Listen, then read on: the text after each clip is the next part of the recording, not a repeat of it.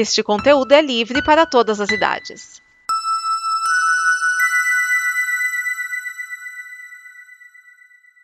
Obrigado por dar play neste programa.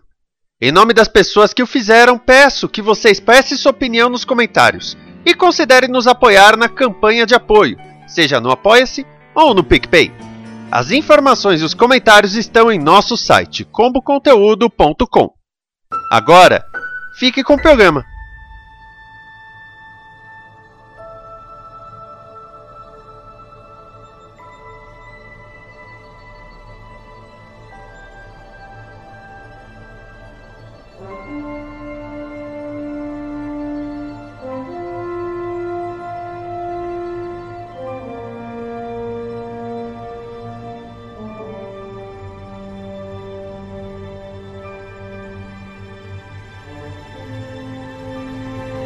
Frequência e saudação abertos, este é o episódio 97 do Dobra 9, podcast onde estamos analisando cada um dos episódios das séries de Star Trek, dessa que é a sua terceira era na televisão. Meu nome é Ricardo Pinheiro e nós estaremos hoje falando do episódio Stormy Weather de Star Trek Discovery. Esse episódio foi distribuído pelo Paramount Plus no dia 23 de dezembro de 2021 nos Estados Unidos e no dia 24 de dezembro de 2021 no Brasil. Este é o episódio 6 da quarta temporada de Discovery. Começamos então pela frase do episódio. Ambos somos justificados em nossa raiva. Permitir que ela seja nosso foco, no entanto, só nos impede de alcançar as coisas que servem ao bem maior. É uma luta, sim, mas uma luta digna. Saru disputando com o Dr. Culber sobre quem paga de mais sábio nessa tripulação. Passemos então à resenha.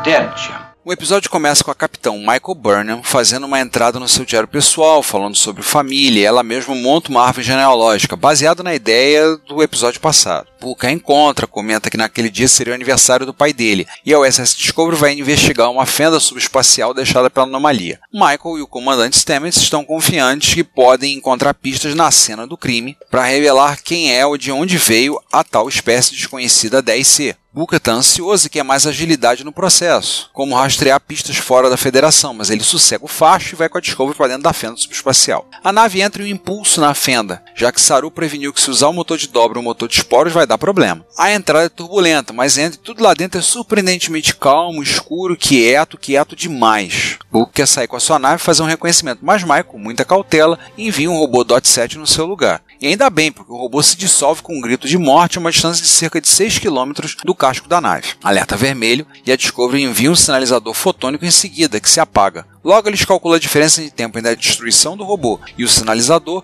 e calculam que seja lá o que for aquilo, chegará no casco externo da Discovery em 33 minutos. Embora a assegure que é impossível que não haja nada sem dados para coletar, os escudos se esvaziam rapidamente e a fenda se fecha literalmente sobre eles. A tripulação começa a ficar nervosa. Após uma breve conversa com Saru, Michael toma a decisão de abortar a missão e cair fora. O Ozekon ainda protesta, exclamando: Não podemos sair sem obter respostas. Stamets delega a função de navegador a Booker e eles entram em alerta preto. Só que tudo falha, o salto é abortado e Book leva um choque e vai parar na enfermaria. E lá ele começa a alucinar, vendo seu pai falando com ele. Pela conversa, vemos que eles não se davam muito bem. Após a revelação do episódio passado de que Zora desenvolveu emoções, Michael e Saru estão um pouco preocupados com esse território desconhecido, que é bastante razoável, visto que eles saltaram para o século 32 na luta contra o controle, uma inteligência artificial bem mal intencionada. Quando Gray fica sozinho no bar sem nada para fazer depois que a tripulação entra em ação, ele vai puxar papo com Zora. Ela se vê sobrecarregada nesse espaço, cega para qualquer sensor externo e meio assustada com os resultados vindo dos sensores internos. Grace sugere jogar xadrez trio como uma forma de Zora se concentrar e limpar a sua mente, revelando que o xadrez o ajudou a se ajustar ao novo corpo sintético. Graças ao jogo, Zora se acalma e então é capaz de identificar mudanças sutis em parte do casco exterior, junto com mudanças de pressão no corredor, no deck 17. A doutora Pollard está perto e é enviada para investigar, encontrando uma ruptura de casco. Ela acaba testemunhando o Alferes Cortez tentando desesperadamente consertar a ruptura, não conseguindo. O sistema de emergência é acionado, Zora é forçada a erguer um campo de força e parte do casco é arrancado. O Alferes não sobrevive. Zora está devastada, dizendo a Grey. O Alferes Cortez ficou preso, ele não sobreviveu. Com a nave se desintegrando e a capitão buscando opções, Gray percebe que Zora pode ser a resposta. Ele corre para a ponte para relatar que ela estava tendo uma resposta emocional para tudo o que está acontecendo. Mas uma vez que ela seja capaz de se concentrar, ela é capaz de sentir microvariações no exterior da nave. E essa capacidade aprimorada do sensor pode ser a forma de saírem da fenda. Exceto que agora Zora não acredita que possa fazer isso. Sim, Sim, gente, é isso mesmo. A IA tem medo e desconfia da sua própria capacidade. Enquanto isso, embora os doutores Pollard e Kuber lhe garantam que as alucinações são apenas parte do vazio micelial que está turbinando seus neurotransmissores, Book não está gostando de ser assombrado por seu pai, que o chama de covarde por andar em uma nave da frota estelar, recebendo ordens de sua namorada capitã, quando ele deveria estar lá fora caçando quem criou a anomalia e vingando seu planeta natal, Keijan. Nessa briga, descobrimos que Cleveland Booker rejeitou seu verdadeiro nome, revelado como Tarex. Enquanto Book opta por acreditar que essa aparição é um espírito real para lhe dar esperança que seu irmão e sobrinha ainda existam de alguma forma, Ei, gente, isso é Star Trek, né? Seu pai parece representar a raiva do subconsciente e a tradição keidiana que alimenta seu desejo de fugir de Michael e sua agenda da frota estelar e entrar em sua própria caça aos criadores da anomalia, sangue por sangue. Há um lado positivo em tudo isso. Stamets encontra pistas no surto de energia que atingiu Booker e encontra partículas que identificam a anomalia como algo que vem de fora da barreira galáctica. Book está surpreso, dizendo que pensava que essa seria uma espécie que conhecemos. Mais importante ainda, Stamets pode usar esse rastro de migalhas de pão extragalácticas para conduzi-los para fora do vazio. Se ao menos houvesse algum tipo de supercomputador que pudesse detectar as partículas, ah, mas tem sim. Enquanto Michael e Gray vão lidar com a crise de confiança de Zora, Saru encabeça uma sessão de brainstorm da tripulação da ponte para resolver como vão fazer para sair dali. As coisas voltam a ficar estranhas com Ozekon quando ela novamente enfrenta Saru dizendo que não podemos deixar ninguém morrer, mais uma com complexo de Messias, né? e exige que lhe seja permitido deixar seu posto para lidar com um campo de concentração em colapso em outra parte da nave. Obviamente, Pedido negado, é o que ela ouve, e com firmeza. Mas o nosso que é o piano favorito levanta o moral com daqueles seus discursos curtos, mas poderosos. Zora também precisa ser animada, pois ela sente-se culpada pela morte do alferes Cortês e também sente medo. Michael toma a atitude certa, que é tratar Zora como um membro da tripulação em apuros, com empatia e alguma história para ilustrar o momento. E logo as coisas começam a se resolver. Eles discutem e percebem que as frequências de sonar em ondas eletromagnéticas podem ser usadas para rastrear as partículas com um ping audível na frequência de 218 kHz, que é a frequência dos sonares dos submarinos. Dessa maneira, poderão seguir o caminho até a saída da fenda. Só que esse percurso levará pouco mais de 10 minutos, os escudos não vão durar tanto assim. O jeito é fazer uma estratégia arriscada. Todo mundo fica guardado no buffer de armazenamento de padrão do transporte, menos a capitã. Afinal, o capitão afunda com seu navio. Zora vai desligar todos os serviços não essenciais para aumentar a duração dos escudos e ela e Michael rumarão para sair da fenda do jeito que der. Michael usando um traje extraveicular, claro, já que até o suporte de vida foi desligado. Depois de algumas breves despedidas e Ozekon pedindo desculpas para Saru, todo mundo vai para os buffers do transporte e temos a Discovery deserta rumando como pode para a saída da fenda, mas não sem antes queimar em boa parte muitas faíscas e fogo. A inteligência artificial ainda começa a perder foco novamente, mas Michael está lá para mantê-la firme, mesmo com ela sentindo a dor da nave sendo dilacerada. À medida que o calor e a radiação afetam Michael, é Zora que age para manter a capitã viva, cantando a música que dá nome ao episódio. Depois, Michael acorda na enfermaria, se recuperando e fica sabendo que Zora salvou a todos. As coisas terminam com a nave na doca Archer sendo reparada, enquanto temos uma conversa bem construtiva sobre raiva com Booker e Saru. Saru revela que se segura toda vez que vê os baús nas reuniões do Alto Conselho de Caminhar, afinal de contas sua família toda foi morta pelos baús. Mas ainda assim ele aconselha a Booker a não deixar que sua raiva o defina. Michael e Zora também têm um momento final de confiança e união. Zora cria sua própria pequena árvore genealógica holográfica, povoada pela tripulação, inclusive com Chile. Fim do episódio. Passemos aos questionamentos e opiniões.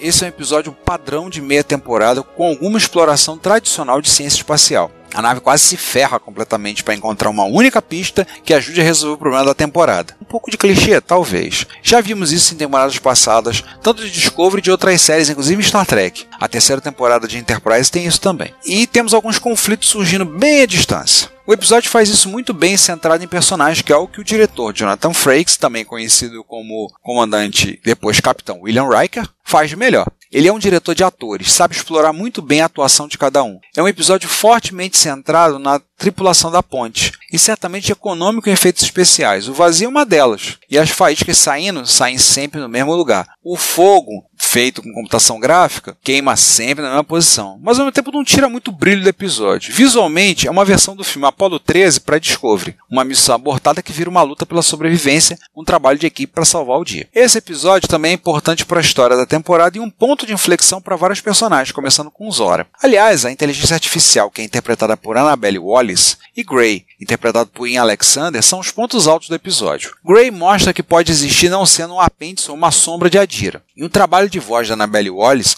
iniciado lá no short track Calypso, está muito bom, mostrando aí com pequenas inflexões de voz que aquela inteligência artificial é consciente e expressa suas emoções, mesmo ainda sendo um computador. O lance do jogo de tabuleiro no bar encaixou muito bem com o episódio. A gente viu o David Ajala mostrando que é muito mais do que o par romântico da Michael, coisa que eu venho sempre ressaltando aqui, trazendo seus conflitos internos para o episódio, externados na aparição de seu pai, protagonizado pelo ator Rutherford Gray, aliás, o único ator convidado do episódio. O conflito dele de ceder à raiva e sair à caça dos criadores da anomalia e do outro lado continuar com o Michael e seguir o livrinho da Frota Estelar, tá muito bom. Aliás, o melhor desenvolvimento de personagem até aqui. Temos também os atores da ponte participando ativamente. Ficou um pouco forçado e mal colocada a crise da Oza. Nada contra a atriz, que trabalha bem, mas o texto ficou mal encaixado dentro do drama da ponte. Nesse episódio, agora temos a revelação que os criadores da anomalia, a presumível espécie desconhecida 10C, Star Trek, como sempre, boas em códigos esquisitos para espécies, desde a espécie 8472 de Voyager. Bem,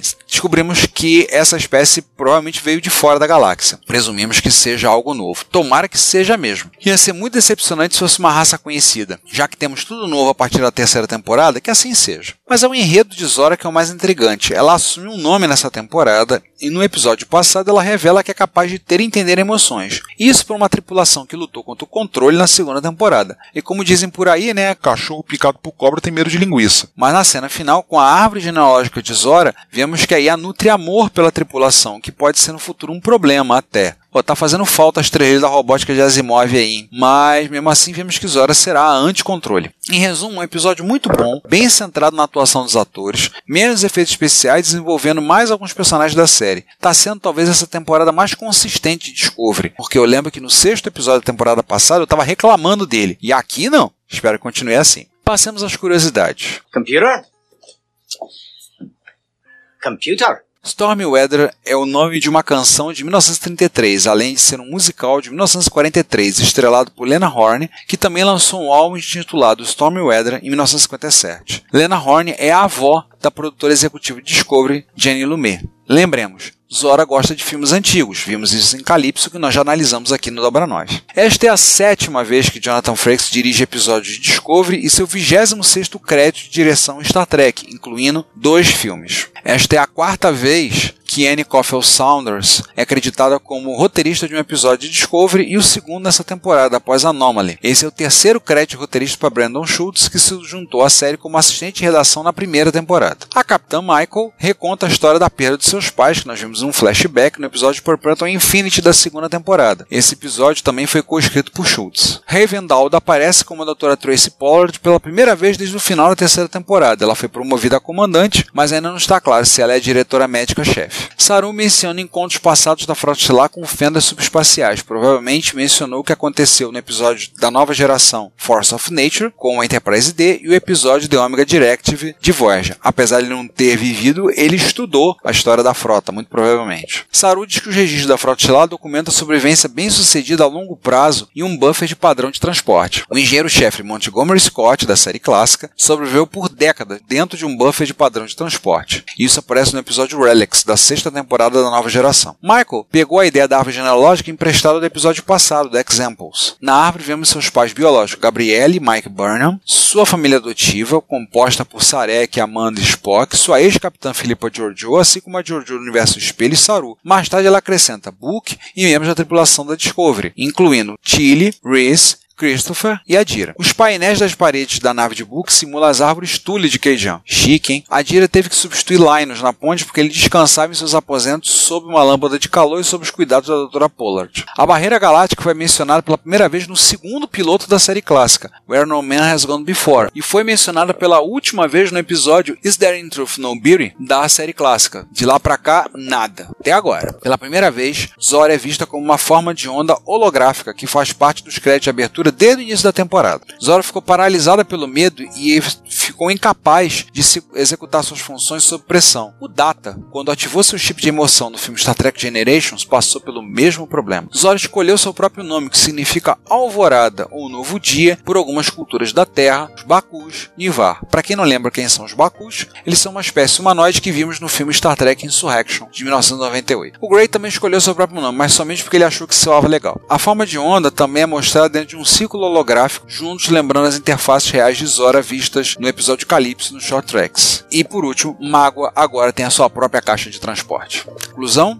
Engage temporada continua boa. Esse episódio seria mais fraco, mas valeu pelo desenvolvimento dos personagens que foi muito bom. Novamente, a temporada continua boa. E com isso concluímos mais um episódio do Dobra 9. Muito obrigado por ter ouvido até aqui. Reiteramos mais uma vez, visite a Combo em comboconteúdo.com para ouvir os podcasts que são produzidos não só o Dobra 9. Participe da campanha de financiamento coletivo da Combo em apoia.se barra combo. Visite o Retrópolis em retrópolis.net.br para conteúdos relacionados à computação clássica e o Trek Brasilis em trekbrasilis.org. Frequência saudação encerradas. Até próximo episódio.